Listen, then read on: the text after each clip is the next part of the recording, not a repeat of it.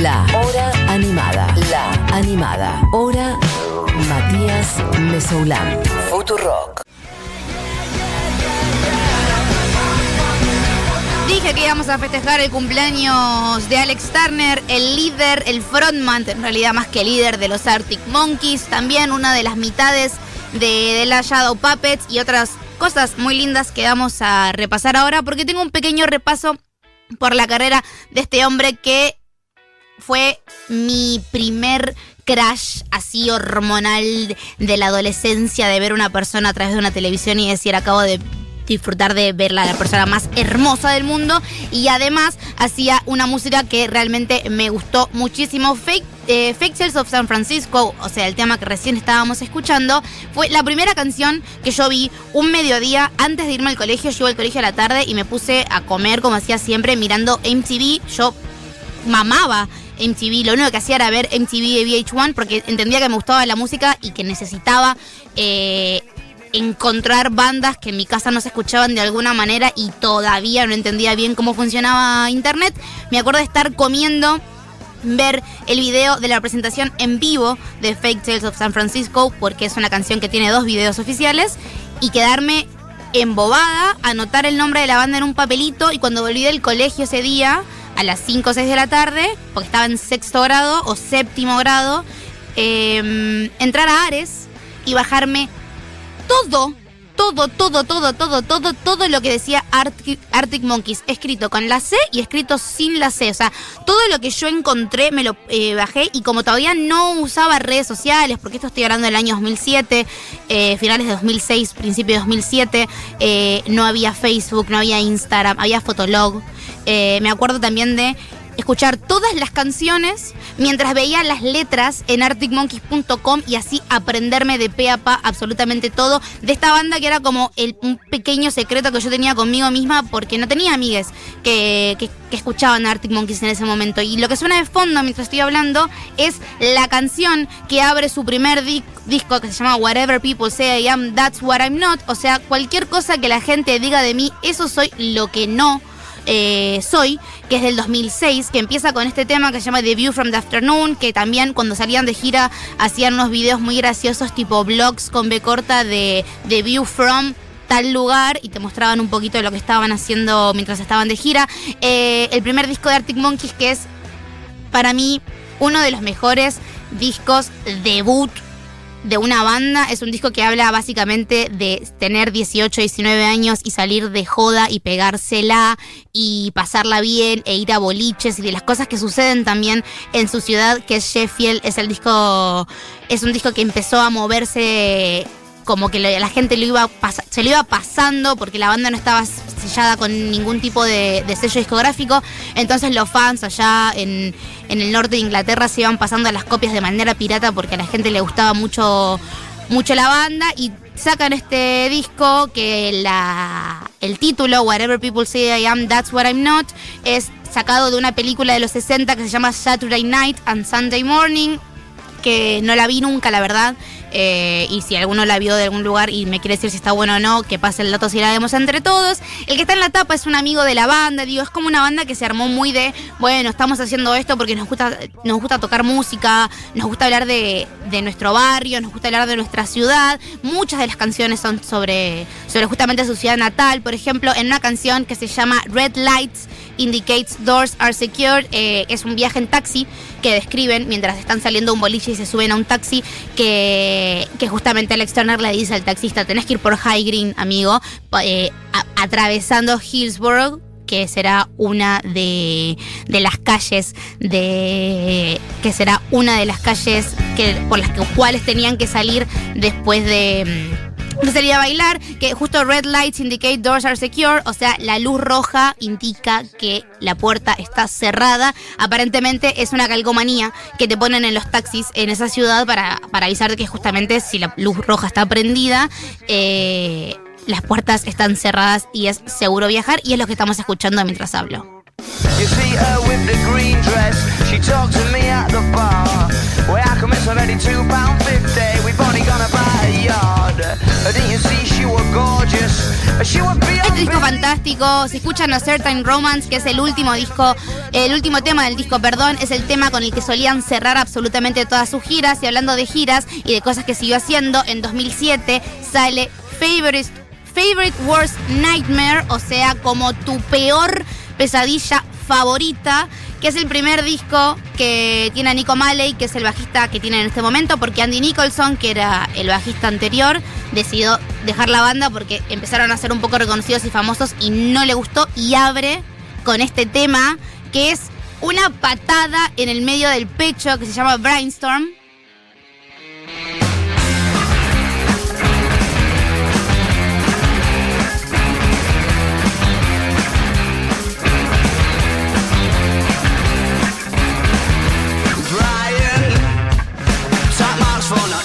básicamente es un tema que se queja de los chicos bien de la ciudad en la que él vive. Le está diciendo Brian, eh, buenas calificaciones por ni siquiera tratarlo. Son como las primeras eh, letras, las primeras frases que dice esta canción que Alex Turner para mí es uno de los escritores eh, tiene una lírica hermosísima. Me acuerdo cuando estaba muy obsesionada con él y leer notas y leer cosas, que él decía que su mamá era maestra de literatura, entonces él siempre leyó un montón y que le regalaba un montón de libros con pequeñas anotaciones y que él probablemente si no hubiese sido músico hubiese terminado siendo algo que tenga que ver con las letras y con la literatura.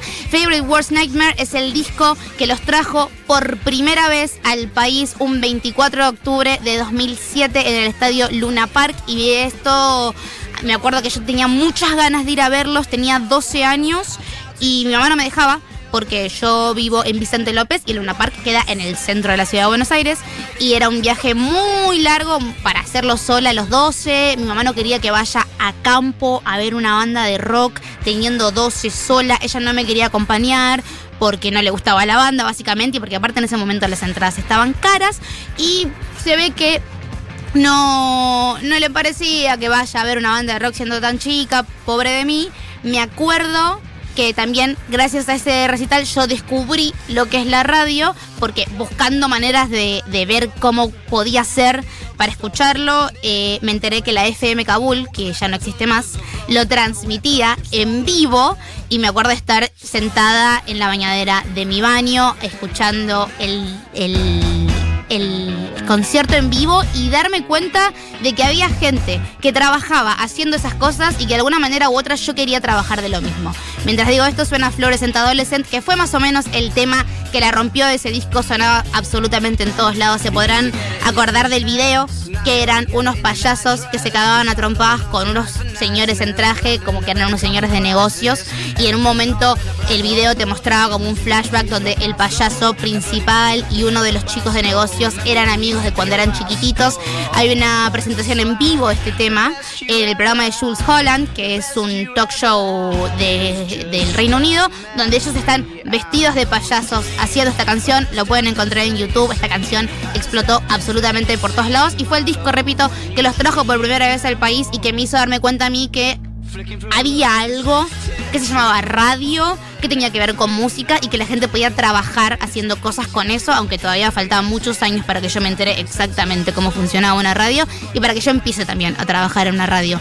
En 2008 se junta con Miles Kane, que era el frontman de The Rascals y de una pequeña banda que se llamaba The Little Flames, y sacan esto que es el primer disco de la Shadow Puppets, que se llama The Age of the Understatement, y suena hermosísimo, como estamos escuchando de fondo.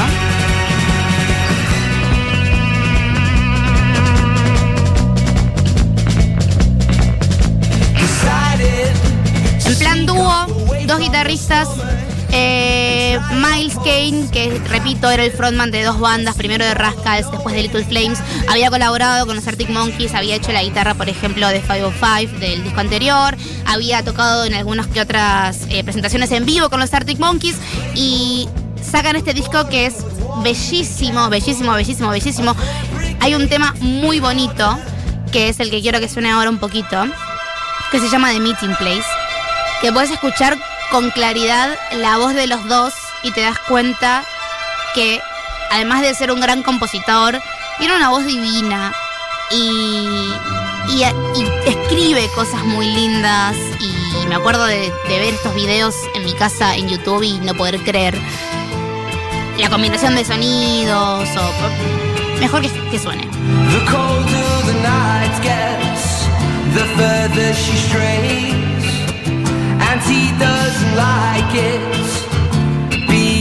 And she tried so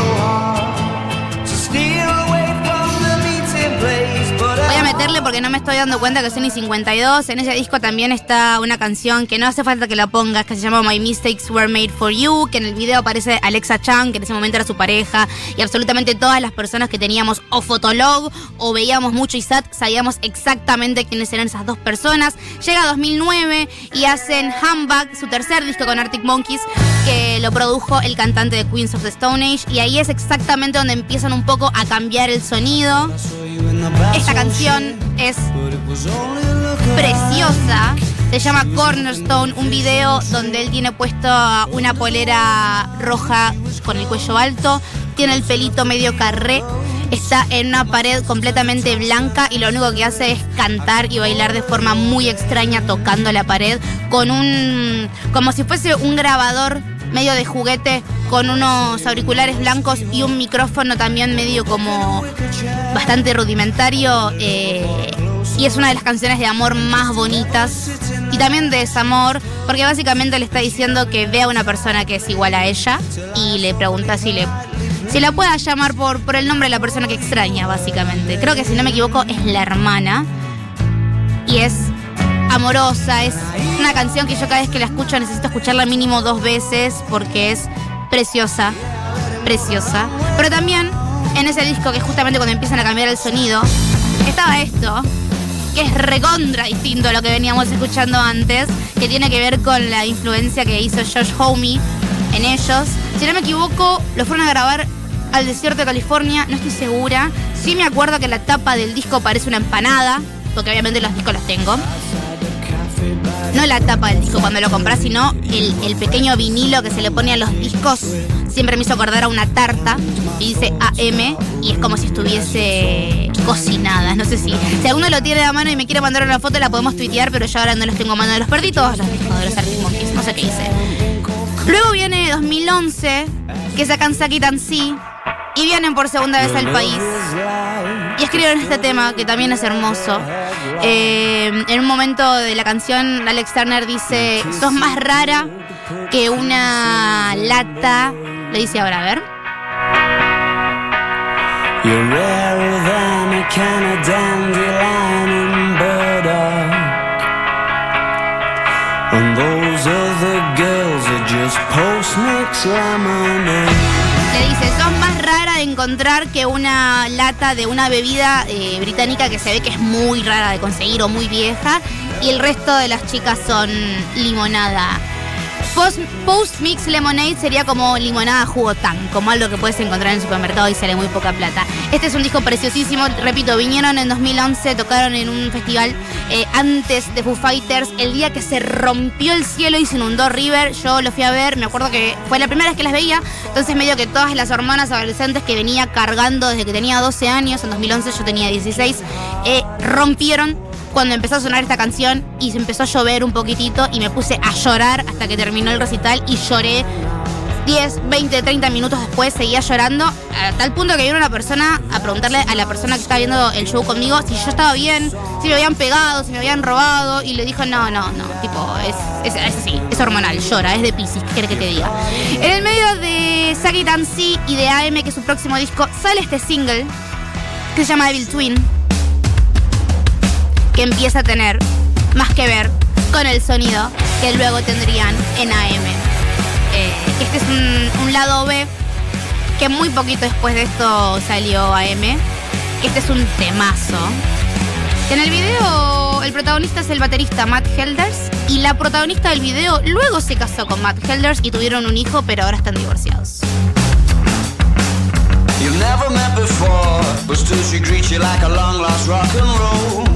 She's definitely one of those you go wherever she goes. Como bisagra como decía, entre Saki Tansi y AM sale Devil Twin y después sale justamente en 2013 AM con Are You Mine, un temazo que suena muchísimo. También es la tercera visita de los Arctic Monkeys al país. Era un festival de compañía celular. Mucha gente, muchísima más gente, porque ya estaban en un pico de popularidad muy, muy, muy grande. Me acuerdo que fue en los momentos en que mi hermano me dijo, che, esta banda está buena. Y para mí, que la venía escuchando hace mucho tiempo y la validación de los de los otros siempre me pesó mucho, me sentí como tranquila, como wow, estoy escuchando música que a la gente le gusta, como no estoy encerrada solamente en las cosas que me gustan nada más a mí. Años más tarde iba a dejar de pensar de esa forma, pero pero fue, fue como un poco tranquilo y revelador. En el medio también, después de AM, sale un disco de La Shadow Puppets que se llama Everything You've Come to Expect en 2016, que sinceramente no lo escuché. Eh, ya para el 2016 yo estaba escuchando otro tipo de música. En 2008, ah, algo muy lindo que pasa en, en AM, que me parece interesante contarlo para aquellos que no lo sepan, es que esta canción, que es I Wanna Be Yours, o sea, quiero ser tuya, tuyo, o bueno, tuye, depende de quién la cante, en realidad es un poema de John Cooper Clarke, que es un poeta punk, que Alex Turner creo que es la primera vez que agarra letras que no son de él y las lleva a la música. Y es un poema hermoso. Le está diciendo tipo, quiero ser tu aspiradora para poder respirar tu suciedad. Como un, montón de palabras muy, muy, fantásticas, pero no son de Alex Turner, son de John Cooper Clarke, y hay que decirlo porque también es un gran poeta. Luego sí saca el segundo disco de la Shadow, de la Shadow Puppets. Y lo último que saca con los Arctic Monkeys, que es esto que suena, que es, que es Tranquility Base Hotel and Casino, el último disco que los trajo al país en 2019, en la última edición del Lollapalooza. Un disco muy distinto. Empieza diciendo... I just wanted to be one of the strokes. Now look at the mess you made me make. Solamente quería ser uno de los Strokes y mira el lío que me hicieron hacer.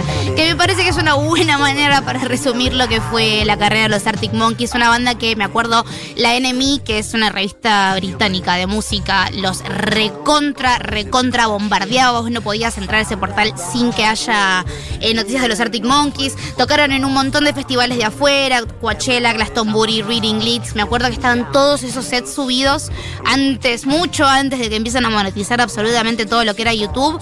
Y yo me pasaba tardes y tardes y tardes eh, le- leyendo cosas de Arctic Monkeys, escuchando la música, cargándolas en mi pequeño MP3 que tenía 100 gigas, nada. Y lo único que tenía creo que eran los discos de, de, Alex Tur- de Arctic Monkeys y de Alex Turner.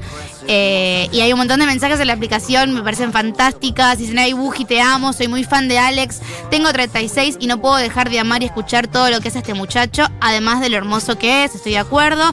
Mi papá no me, acompañó al recital, te cuento, Erika, porque mi papá es una persona que tiene un problema de salud y ese tipo de secuencias lo, lo ponen medio mal.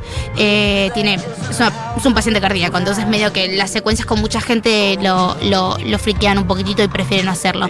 Eh, te amo, creo que yo también lo escuché por Kabul. Rip Kabul era una gran radio, o por lo menos mi recuerdo es que era una gran radio. Qué bien que me viene este homenaje a Alex Turner. Amo fuerte y no voy a leer lo otro. Eh, ahora viene, vea lo que estás pidiendo, ahora viene. Y fue todas las veces que vinieron, dice Yenta, menos al de la lluvia torrencial. Sus shows me dejan remil manija. Eh, Buji, Buji no le das el TT de Levi en Twitter. Gracias por el aviso, no lo pienso leer. Esta es una pequeña manera de decirle feliz cumpleaños a una persona que cambió la manera en que yo consumo música, porque gracias a él empecé a consumir música de la manera en que consumo en el día de hoy. Y quería cerrar con un tema que viene perfecto para el día de hoy, que es del disco solista que sacó Alex Turner en el 2011, que es la banda de sonido de una película que se llama Submarine que puede seguir sonando Arctic Monkeys igual, ¿eh? Que es la banda de sonido de una película que se llama Submarine, que está dirigida por Richard Aoyade, o no sé cómo se pronuncia, que también es una persona de IT Crowd, que si ustedes veían ISAT, esta película entró y bombardeaba constantemente porque estaba todo el tiempo, pero el disco es hermosísimo. Me parece que si no conocen material solista de Alex Turner es una buena manera de presentarles. Pero antes de irme y dejarle el estudio a los señores de Segurola y Habana, a las señores y señoritas de Segurola y Habana, un beso grande a Julián Matarazo, mi productor que está del otro lado y puso mucha de la música de hoy. A Dieguito Vallejos, mañana cerramos con gorilas, te juro, porque vino y me dijo, podemos cerrar con gorilas. Mañana cerramos con gorilas, Dieguito, gracias por operar. Del otro lado está Mati Rosu, que acaba de llegar para hacer el programa que viene ahora a la una hasta las 4. Es el, señor Mesulán que está dando vueltas. Fito que está del otro lado levantando el puño. Perdón por estos minutos. Había que hablar de Alex Turner. A vos, Alex, feliz cumpleaños. Perdón por romper ilusiones y sin decir mucho más, nos vamos a ir escuchando una canción de su disco solista que se llama Stuck on the Puzzle. Que si no conocen este disco, son cinco temas para un día como hoy, se los recomiendo. Mi nombre es Buji. Mañana les juro que no hablo ni de Papá ni de los Reyes Magos. I'm not the kind of fool